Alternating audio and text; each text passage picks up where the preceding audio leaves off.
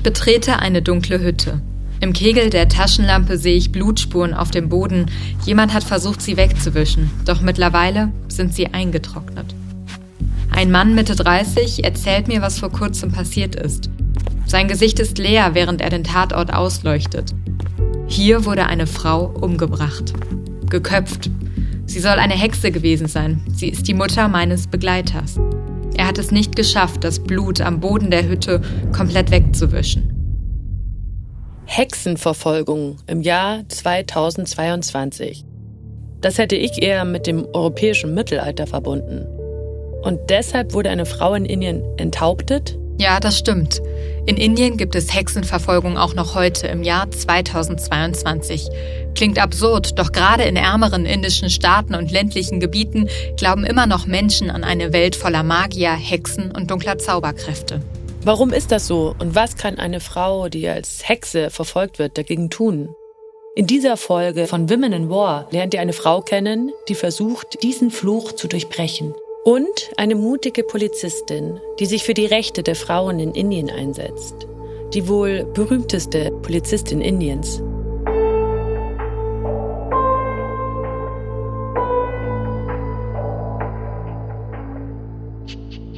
Ich bin Cosima Gill und berichte immer wieder über und aus Südasien.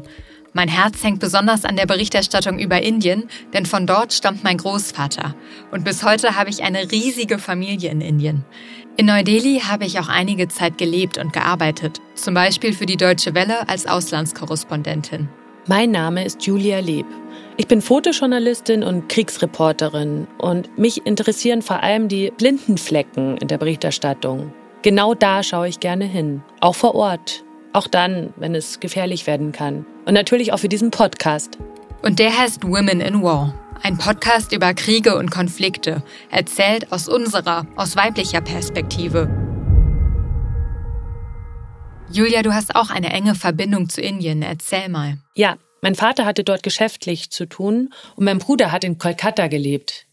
Aus diesem Grund bin ich dann seit meinen Teenagerjahren immer wieder dorthin gereist, in sehr unterschiedliche Gebiete. Dann lass uns doch diese Reise gemeinsam antreten. Für mich ist das eine besondere Reise, denn natürlich ist Indien für mich so viel mehr als dieses heftige Thema Hexenverfolgung oder das Thema Gewalt gegen Frauen. Das Land hat ja noch total viele andere positive Seiten. Die Gastfreundschaft, die unglaublichen Landschaften, die faszinierende Kultur, der Umgang mit Religion im Alltag und dann natürlich noch diese grandiosen Hochzeitsfeiern. Es gibt auch so viele Gründe, das Land zu lieben. Verstehe ich total. Auch ich habe bei meinen Reisen zu diesem riesigen, abwechslungsreichen Subkontinent so unglaublich viel gelernt Indien ist ein Land voller Widersprüche. Und es gibt natürlich auch nicht nur die Frauen, die Opfer von Gewalt werden, um wieder zum Thema dieser Folge zurückzukehren. Ich verbinde Indien auch mit vielen starken Frauen, wie zum Beispiel Mutter Teresa, die meine Mutter mal getroffen hat, oder Indira Gandhi, eine weibliche Premierministerin. Da hat Indien schon vor Jahrzehnten den USA etwas vorausgehabt. Und natürlich zählen auch die Frauen, die ihr kennenlernen werdet, dazu. Als erstes lernt ihr eine Frau aus dem Bundesstaat Jharkhand im Osten des Landes kennen. Mein Name ist Sunita Katyap. Ich habe einen Ehemann und vier Kinder, einen kleinen Jungen und drei Mädchen. Sunita, wie alt sind Sie? Ich bin 35 Jahre alt. Wir haben Sunita Katschap dank einer Hilfsorganisation vor Ort kennengelernt. Ohne die Hilfe der NGO wäre das beim Thema Hexenverfolgung auch echt schwierig geworden, weil viele Frauen da gar nicht drüber sprechen wollen. Viele möchten das am liebsten verschweigen oder unter den Teppich kehren. Wie gut, Cosima, dass du Hindi sprechen kannst, das ist ein echter Icebreaker gewesen. Ist zwar noch ausbaufähig, aber hilft äh, so für den Gesprächseinstieg. Sunita, ähm, Sunita, ich spreche ein bisschen Hindi. Lassen Sie uns Hindi sprechen, okay? Hindi bolenge, theek hai?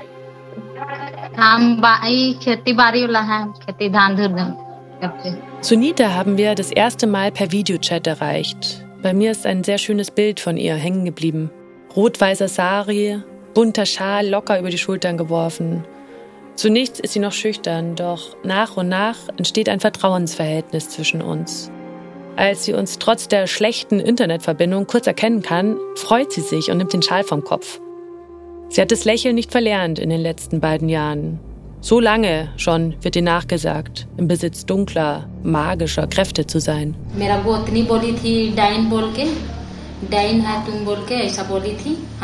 Das erste Mal hat mich eine Verwandte als Hexe bezeichnet. Es ging nach einer Hochzeit los. Ein Familienmitglied wurde sehr krank. Meine Schwägerin ist dann zum Heiler hier im Ort gegangen. Der hat ihr erzählt, dass einer aus der Familie magische Kräfte genutzt haben muss. Meine Schwägerin dachte dann, dass ich das sei und hat mich als Hexe bezeichnet. Was wie ein schlechtes Hexenmärchen klingt, ist dort, wo Sunita lebt, eine sehr ernstzunehmende Beschuldigung. Für Frauen kann es lebensbedrohlich sein. Als ich beschuldigt wurde, eine Hexe zu sein, hatte ich am Anfang große Angst. Die Angst war so groß, dass ich drei Tage nicht aus dem Haus gegangen bin. Ich habe den ganzen Tag geweint, ich konnte nichts essen, habe konstant daran gedacht, das Dorf zu verlassen. Aber ich wusste nicht, wohin ich gehen sollte. Wenn ich rausgegangen bin, dann sind Dorfbewohner weggelaufen, weil sie dachten, ich sei eine Hexe. Ich arbeite aber als Tagelöhner auf dem Bau und musste irgendwann das Haus verlassen. Ich habe dann versucht, auf dem Weg zur Arbeit so unauffällig wie nur möglich zu bleiben. Das stelle ich mir gar nicht so einfach vor. Ich war schon öfter in ähnlichen Dörfern wie in dem von Sunita unterwegs und das sind oft sehr enge Dorfgemeinschaften. Im Mittelpunkt steht da die Landwirtschaft und meistens laufen streunende Hunde durch das Dorf. Kühe stehen an vielen Ecken. Kühe, Achtung, heilig. Ja, und so werden sie auch behandelt. Und an den kleinen Hütten gibt es dann höchstens so einen Innenhof, in dem dann Frauen mit den Kindern gemeinsam kochen. Oder manchmal gehen sie auch Nebentätigkeiten nach, wie Nähen oder Bidis rollen. Das sind diese typischen indischen Zigaretten. Das Leben auf dem Dorf bedeutet eigentlich, dass man seinen Nachbarn kaum ausweichen kann. Aber irgendwie schafft es Sunita dann ja doch morgens an ihren Nachbarn vorbei. Das heißt, meistens hat sie es geschafft. Immer gelingt es ihr nicht. Und manchmal schlagen die Beschimpfungen in Gewalt über. Immer wieder sind ihre Haare Angriffsfläche. Es ist jedes Mal eine Demütigung, wenn Nachbarn an ihren Haaren ziehen. Schließlich werden Sunita und ihr Mann sogar aus dem Dorf gezerrt. Auch dank der eingangs erwähnten Hilfsorganisation können sie zurück. Doch die Situation eskaliert weiter und dieses Mal ist eine Tochter von Sunita betroffen. Als ich begann, mich gegen die Vorwürfe zu wehren, haben meine Schwägerin und andere Familienmitglieder meine Tochter angegriffen. Das war an einem Tag, an dem meine Tochter Wasser holen wollte. Da wurde sie gestoppt und sie haben versucht, sie zu misshandeln. Die anderen Dorfbewohner in der Schlange haben die Täter unterstützt und haben meiner Tochter nicht erlaubt, Wasser zu holen. Meine Tochter hat sich gewehrt und schließlich haben sie an ihren Haaren gezogen und sie zusammengeschlagen. Spätestens nach diesem Überfall ist die Angst Sunitas ständiger Begleiter.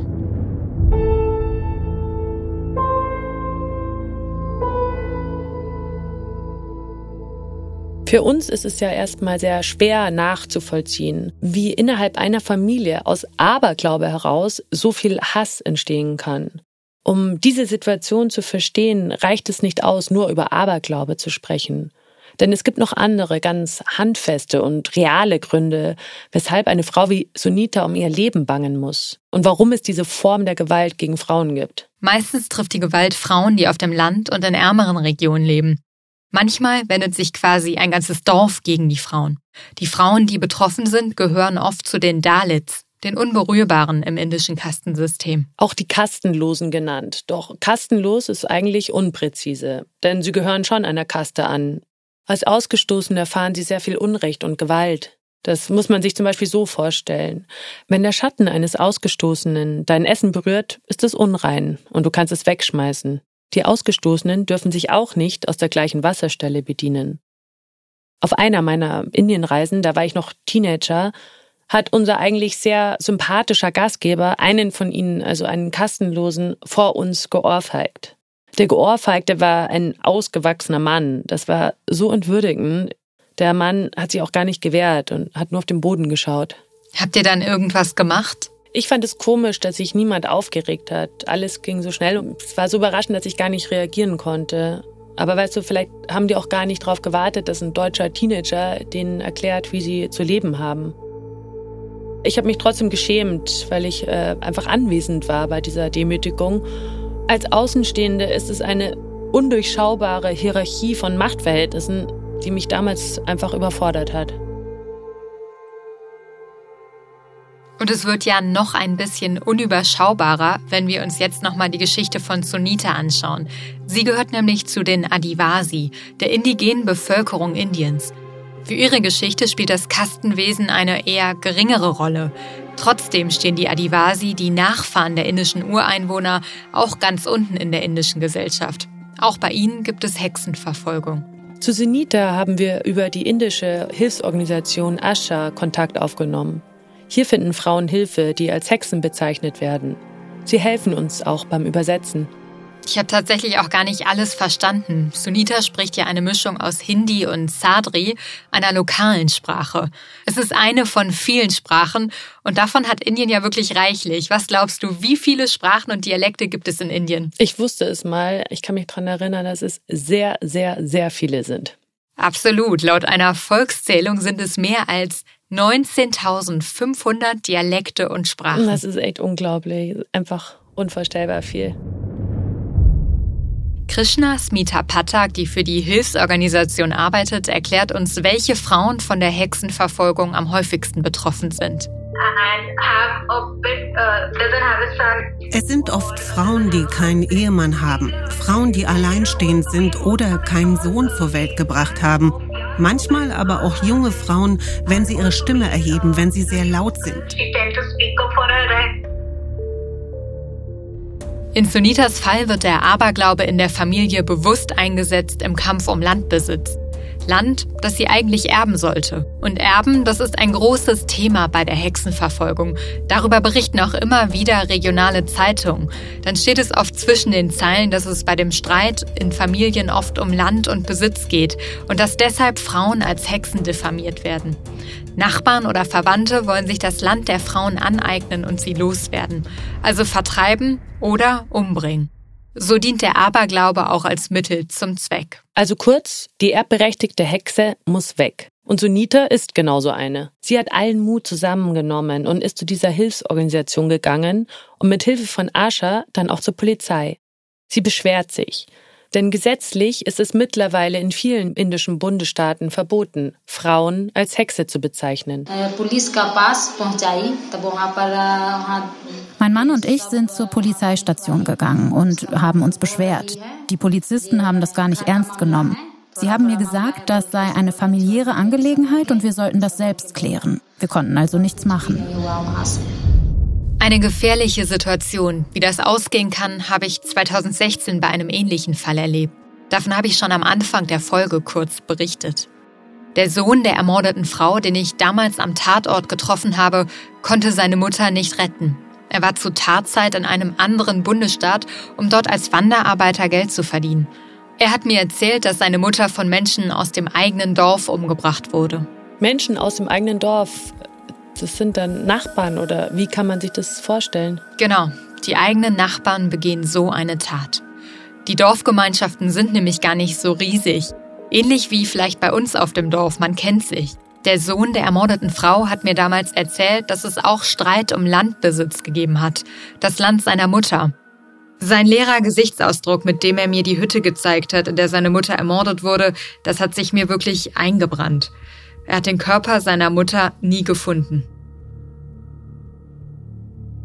Die indische Zeitung The Hindu schreibt, dass in Indien zwischen 1999 und 2013 2300 Frauen umgebracht wurden, nachdem man ihnen magische Kräfte nachgesagt hat. Wie hoch die Dunkelziffer ist, kann natürlich niemand genau sagen.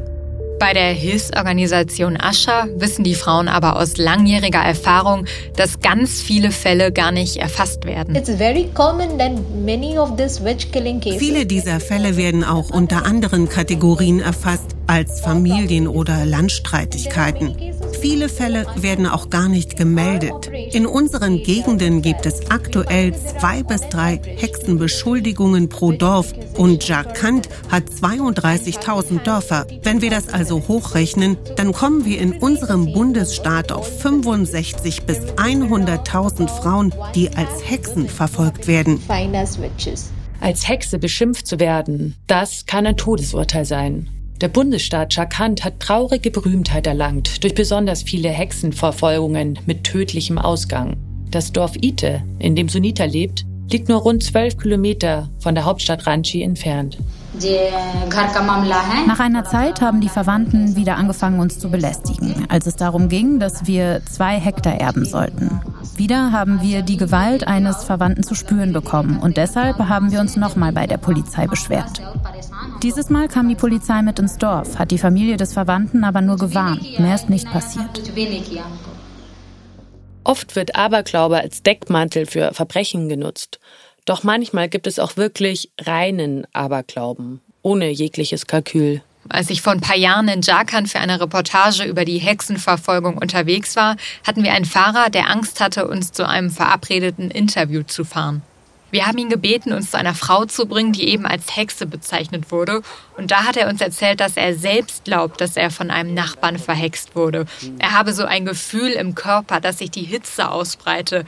Das komme eben davon, dass auch er verhext worden sein soll. Ja, vielleicht war es auch einfach nur Bluthochdruck. Kann sein. Das ist schon eine echt verrückte Geschichte. Hat er sich dann von seiner Angst leiten lassen und ist nach Hause gefahren oder hat er euch dann letztendlich doch noch hingebracht? Nee, wir mussten Gott sei Dank nicht zum Interview laufen. Er hat uns dann letztendlich doch dahin gebracht. Aber es war für ihn auf jeden Fall eine Überwindung. Wo es Hexenverfolgung gibt, sind die Endhexer auch nicht weit. Ich habe so einen Enthexer getroffen. Er heißt Fagua Turki und behauptet von sich, er könne Frauen von ihren Zauberkräften befreien. Eine blöde Frage. Hast du ihn gefragt, woran er die Hexen erkennt? Also hoffentlich nicht am Besen, oder? Nee. Für ihn gibt es da andere, scheinbar eindeutige Hinweise. Einmal habe ich eine Frau gesehen, die von schwarzer Magie betroffen war. Sie hat sich verändert, wurde gewalttätig und war geistig verwirrt. Sie kämmte sich nicht mehr die Haare, aß wenig und sprach kaum noch. Boah, geistig verwirrt oder von dunklen Mächten besessen, das ist etwas, wo ich immer ganz hellhörig werde. Eine Frau als verrückt zu diagnostizieren, ist so ein uralter Trick, um an deren Besitz zu kommen und sie zu enteignen und loszuwerden. Das zieht sich auch durch unsere eigene europäische Geschichte. Ja klar, ich meine, wir haben in Europa ja auch ein ganz fürchterliches Hexenkapitel. Ja, so lange liegt es bei uns ja auch noch nicht zurück, wenn man bedenkt, dass Hexen in Europa noch bis ins 18. Jahrhundert umgebracht wurden. Aber dein Enthexer, der kann die Frauen ja Gott oder wem auch immer sei Dank heilen. Und auf welches Mittel greift er da zurück? Fagua Türki hat mir vor Ort gezeigt, wie er Frauen mit einem Holzstab heilt. Das ist ein komplexer Prozess. Er hat mir damals berichtet, dass er die Kraft von dem Affengott Hanuman erhalten hat. Und dann macht er immer ein Feuer, wenn er die Frauen heilen will und lässt sie eine Art Mantra wiederholen. Dann schwingt er seinen Holzstab und stellt Frauen immer wieder die Frage, ob sie sich geheilt fühlen. Und irgendwann sagen die dann vermutlich ja. An dem Tag, als ich da war, hat er mir erzählt, dass er übrigens auch eine Kuh heilen konnte oder retten konnte. Ah, Kühe können auch verhext sein? Das hat er mir jedenfalls erzählt. Ich glaube, die konnte nicht trächtig werden. Danach offenbar schon. Also es ist schwer, das ernst zu nehmen, aber für die Frauen vor Ort ist es ernst. Fagua Türki hat gesagt, dass er auf diesem Weg schon zehn sogenannten Hexen das Leben gerettet hat.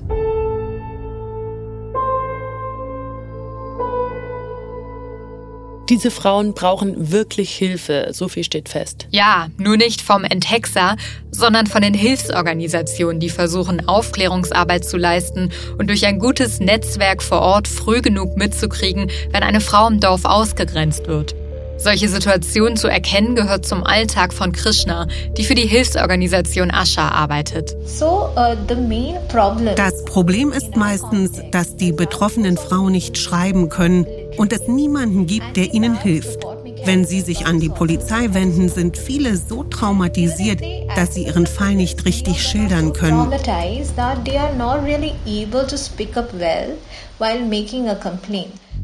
Immerhin gibt es seit einigen Jahren eine Sensibilisierung für das Thema Gewalt gegen Frauen in Indien. Es ist immer mehr ins öffentliche Bewusstsein gerückt. So trauen sich Frauen auch immer öfter aus der Deckung. In der Zeitung The Indian Express habe ich diese Zahlen gefunden. Die National Commission for Women, eine Kommission, die die indische Regierung berät, hat im letzten Jahr über 31.000 Beschwerden erhalten, bei denen es um Verbrechen gegen Frauen ging. 30 Prozent mehr als im Jahr 2020. Was sagt eigentlich die Polizei dazu? Die Polizei, die für Recht und Ordnung sorgen soll, müsste doch eigentlich für die ein großes Thema sein. Und tatsächlich, Cosima, Du hast eine engagierte ehemalige Polizistin gefunden, die sich damit beschäftigt. Ja, diese ehemalige Polizistin kann man eigentlich kaum übersehen, wenn man bekannten indischen Persönlichkeiten auf Twitter folgt. Sie hat über 12 Millionen Follower auf Twitter und ist nicht irgendeine Polizistin, sondern es ist Dr. Kiran Bedi. Sie war die erste Frau, die 1972 zur indischen Polizei gegangen ist. Und sie war auch eine der ersten Frauen in Uniform. Für viele männliche Kollegen sehr gewöhnungsbedürftig. Ja, einige von ihnen hätten mich wohl sehr gerne in einer Sari-Uniform im Dienst gesehen. Aber ich habe gesagt, ich werde so nicht zur Arbeit gehen, denn ein Sari ist unpraktisch. Es ist ein sehr würdevolles, besonderes Kleidungsstück. Als jemand also mir nahelegte, einen Sari zu tragen statt einer Polizeiuniform, habe ich gesagt, das werde ich nicht tun. Kiran Bedi ist eine moderne Frau und so ist sie auch gekleidet. Also kein Sari. Sie trägt kurze Haare Jahre und wirkt sehr selbstbewusst und tatkräftig. Eine Frau, die gerne Entscheidungen trifft und anpackt. So hat sie zumindest auf mich gewirkt. Sie ist mittlerweile 72 Jahre alt und pensioniert und setzt sich immer noch nonstop für die Sicherheit der Frauen in Indien ein. Sie hat uns erzählt, wie tief die Wurzeln der Gewalt gegen Frauen in der indischen Gesellschaft verankert sind. Nun ja, grundsätzlich ist die männliche Denkweise sehr dominant. Eine patriarchale Denkweise, in der Söhne als die zukünftigen Ernährer und Frauen als Besitz betrachtet werden.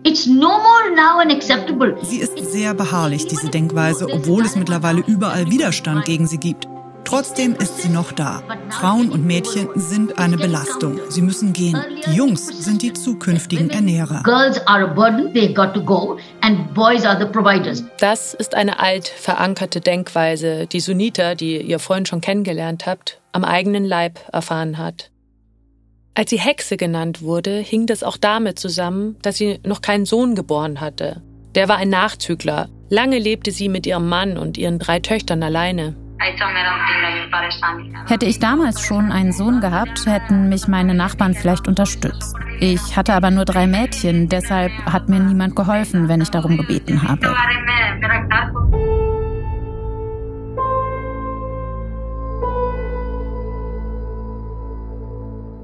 Töchter als Last wahrnehmen. Ein Gedanke, der in Indien immer noch weit verbreitet ist. Dahinter steckt auch, dass Eltern für ihre Töchter Mitgift zahlen müssen, wenn sie heiraten und oft auch die Hochzeit. Obwohl die Mitgift seit 1961 verboten ist, ist sie immer noch gang und gäbe. Oft führen Mitgiftstreitereien in indischen Familien dazu, dass Frauen misshandelt, verstoßen oder im Extremfall sogar getötet werden. Es geht also auch hier wieder ums Geld. Außerdem ziehen Töchter in die Familien der Schwiegereltern ein. In einem Land, in dem es kaum nennenswerte Altersvorsorge gibt, ist damit eine wichtige Absicherung für das Alter weg. Der Sohn kümmert sich im Alter um die Eltern, die Tochter geht und ihre Care-Arbeit kommt einer anderen Familie zugute. So denken jedenfalls immer noch viele Familien, obwohl rein rechtlich gesehen Töchter seit 2005 als gleichberechtigte Erben gelten. Erst seit 2005? Ja, aber in der Praxis wird das oft immer noch nicht umgesetzt. Cosima, du hast mir schon mehrfach von dieser Recherchereise erzählt, die dich total mitgenommen hat, weil du da auch auf ganz krasse Weise mitbekommen hast, wie wenig ein Mädchenleben zählt. Ja, ich war in einem Frauenkrankenhaus unterwegs, um mir die Arbeit von einer Hilfsorganisation genauer anzuschauen. Und dann haben mich die Krankenschwestern gefragt, ob ich bei einem Kaiserschnitt mit dabei sein möchte, um einen besseren Eindruck von ihrer Arbeit zu bekommen. Ich war dann in dem Kreissaal mit dabei und alles ging wahnsinnig schnell. Also der Kaiserschnitt hat höchstens 15 Minuten gedauert und dann hat die Ärztin ganz beherzt in den Unterleib von der jungen Innerin gegriffen und das Baby rausgeholt. Und das war ein Mädchen. Äh, ja, und? Und wie geht's weiter? Ja, in dem ersten Moment kam dann kein Schrei und es kam mir vor wie Minuten. Für die Hebammen war das natürlich völlig normal. Die haben dann dem kleinen Mädchen auf den Rücken geklopft. Und in dem Moment habe ich die Mutter angeschaut und habe gedacht, die muss ja wahnsinnig erleichtert sein, dass das Mädchen dann doch geschrien hat. Aber das Gegenteil war der Fall. Sie sah apathisch aus und fast schon traurig, als sie ihre kleine Tochter angeschaut hat. Also war sie enttäuscht? Ja, ja, sie war enttäuscht. Das habe ich einfach nicht erwartet, obwohl mir eigentlich ja bewusst war, dass in vielen ärmeren Teilen Indiens ein Mädchen immer noch eine große Last für die Frau, für die Familien sein kann. Und was hat die Krankenschwester gesagt? Ja, ich habe nach der OP dann die Ärztin gefragt, warum denn die Frau so betreten geschaut hat. Und dann hat sie mir gesagt, wenn man in Indien ein Mädchen großzieht, weiß man, dass sie zu einer anderen Familie gehen wird. Und warum soll man dann in ein Mädchen so viel investieren? Ja, es ist immer wieder hart, das zu hören. Mich haben schon als Teenager die Berichte über diese vielen Abtreibungen von Mädchen in Indien beschäftigt. Das ist schon eine verrückte Welt, in der wir leben. Die Mutter wusste offenbar vorher nichts über das Geschlecht ihres Kindes, sonst wäre sie nicht so enttäuscht gewesen. Nee, definitiv nicht. Und in Indien ist es ja auch längst verboten, das Geschlecht während der Schwangerschaft zu bestimmen. Oft wird es trotzdem gemacht. Immer wieder habe ich gehört, dass Ärzte einen Weg finden, es den Frauen mitzuteilen. Mal mit einem Codenamen oder anderen Praktiken. Das hört man jedenfalls so. Also Stichwort Geschlechterselektion. Es gibt also eine systematische Aussonderung von Mädchen. Die Zahlen sprechen für sich. Die Vereinten Nationen haben vorgerechnet, dass in den letzten 50 Jahren knapp 46 Millionen Mädchen fehlen. Sie nennen sie Missing Girls. Das heißt, dass es weniger Mädchen gibt, weil sie wegen ihres Geschlechts abgetrieben werden oder ihre Überlebenschancen niedriger sind, weil die Söhne zum Beispiel mehr zu essen bekommen als die Mädchen, wenn nicht genug Lebensmittel da sind. Unsere prominente indische Polizistin hat es vorhin erwähnt. Und wir haben das auch hier in Europa in den letzten Jahren wahrgenommen. Über die Situation von Mädchen und Frauen in Indien wird seit ein paar Jahren häufiger berichtet. Der Wendepunkt in der Berichterstattung war ein brutaler Übergriff in Neu-Delhi vor fast zehn Jahren. Der hat für einen weltweiten Aufschrei gesorgt. Damals wurde eine Studentin in Neu-Delhi von mehreren Männern vergewaltigt und sie starb letztendlich an ihren Verletzungen. Gerechtigkeit, das heißt für viele Todesstrafe für die Vergewaltiger, und sie wollen endlich Sicherheit, also ohne Angst auf die Straßen gehen. Die Studentin bekam während der Berichterstattung über diesen Fall den Namen Nebaya. Ihr echter Name Yoti Singh Pandey wurde erst nicht genannt, um die Familie zu schützen. Später hat ihr Vater dann aber darauf bestanden, ihn zu nennen, um anderen Frauen Mut zu machen, sich nicht zu verstecken. Der grausame Mord an der 23-jährigen Nebaya steht seitdem sinnbildlich für die Gewalt gegen Frauen in Indien. Die Polizistin Kiran Bedi hat diesen Fall sehr genau beobachtet, der aus ihrer Sicht der Wendepunkt war. What changed in your opinion for the security of women in India since 2012? You can easily divide the situation between before and after her case. Es gibt ein davor und ein danach. Es gab einen Aufschrei im ganzen Land und die NGOs haben so eng wie nie zuvor miteinander zusammengearbeitet. Ein großer Wendepunkt in der Rechtsprechung, wenn es um Straftaten geht, die an Frauen verübt werden. Heute muss der Beschuldigte seine Unschuld beweisen und der Fall muss auch in einer bestimmten Zeit abgeschlossen werden. Da hat sich also einiges geändert, was die Beweislast und den Zeitfaktor anbelangt. Also uh, auch Krishna Smita Pathak verbindet mit dem Fall Nebaya Veränderungen in Indien.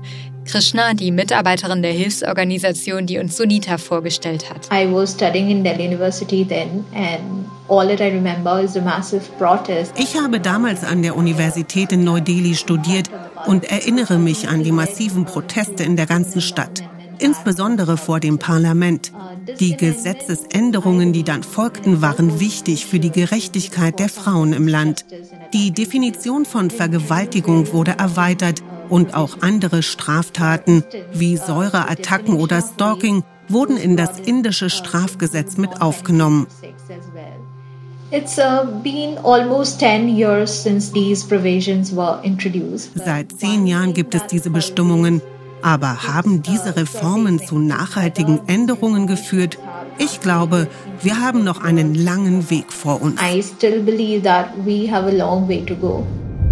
I still believe that we have a long way to go. Nebaya, ein Fall, über den weltweit berichtet wurde. Vier der Täter wurden in Indien zum Tode verurteilt. Ich finde es schon verwunderlich. Es passiert sowas gefühlte hunderttausend Mal. Jeder weiß es, niemand sagt was oder es gibt diesen Aufschrei nicht. Und dann passiert es Nebaya und auf einmal empört sich die gesamte Weltpresse. Ja, das ist so eine Art Wendepunkt im Bewusstsein der Menschen.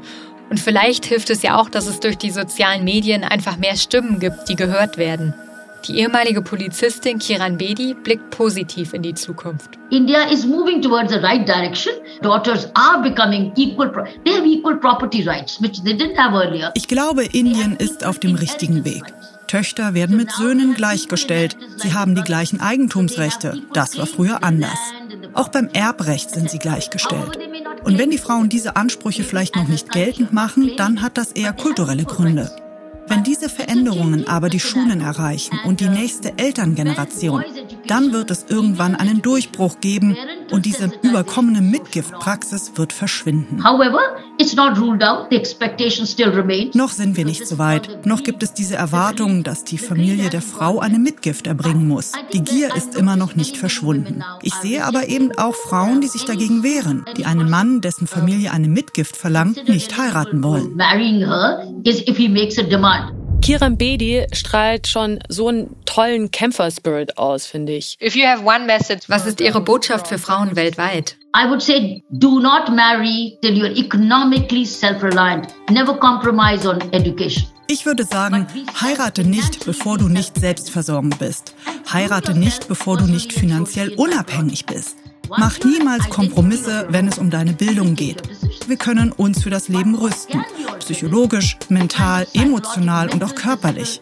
Aber heirate nicht und werde nicht Mutter, solange du kein eigenes Bankkonto hast und keine eigene Sicherheit having your own bank account and your own security. Siehst du, Cosima, die Freiheit der Frau hat auch immer etwas mit ihrer finanziellen Freiheit zu tun. Und genau aus diesem Grund kämpft auch Sonita um ihr Land, die Mutter von vier Kindern, die ihr in dieser Podcast-Folge kennengelernt habt. Sie hat sich der Hilfsorganisation Ascha angeschlossen und das gibt ihr so viel Sicherheit, dass sie in ihrem Dorf bleiben kann. Sunita, was planst du jetzt zu tun? Was willst du als nächstes unternehmen? Früher haben sie mich ständig belästigt. Sie haben mich geschlagen und aus dem Dorf gezogen. Jetzt, mit der Unterstützung der Hilfsorganisation Ascha, wissen sie, dass sie es nicht mehr mit mir aufnehmen können. Das einzige Problem ist, dass sie mir das Land nicht geben, was uns zusteht. Das bereitet mir nach wie vor Sorgen. Von der Polizei erwartet sie keine Hilfe mehr, zumal dort ein Verwandter arbeitet, der nicht auf ihrer Seite steht. Trotzdem ist ihr Kampf um das Land, das ihr zusteht, nicht aussichtslos, meint jedenfalls die Ascha-Mitarbeiterin Krishna. Seit 2000 hat Ascha rund 1700 Frauen, die als Hexen verfolgt wurden, geholfen. Die meisten Fälle sind erfolgreich ausgegangen. Sunita engagiert sich mittlerweile auch bei der Hilfsorganisation und unterstützt eine Aufklärungskampagne gegen Hexenverfolgung. Gegen diesen gefährlichen Cocktail aus alten Traditionen, wie der Mitgift im Kastenwesen, dem tief verwurzelten Patriarchat und dem Aberglauben. Oh, Sunita, sind Sie eigentlich abergläubisch? Manchmal, ich weiß es selbst nicht so genau.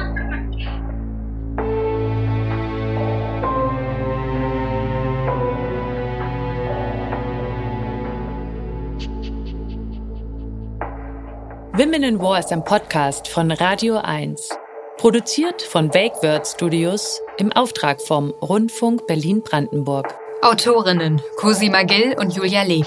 Sounddesign und Producer Felix Stäblein. Projektleitung und redaktionelle Mitarbeit Bernie Meyer. Redaktion Sten Lorenzen. Alle Folgen von Women in War findet ihr in der ARD Audiothek und überall, wo es Podcasts gibt. Wir freuen uns, wenn ihr diesen Podcast abonniert und weiterempfehlt. Danke fürs Zuhören.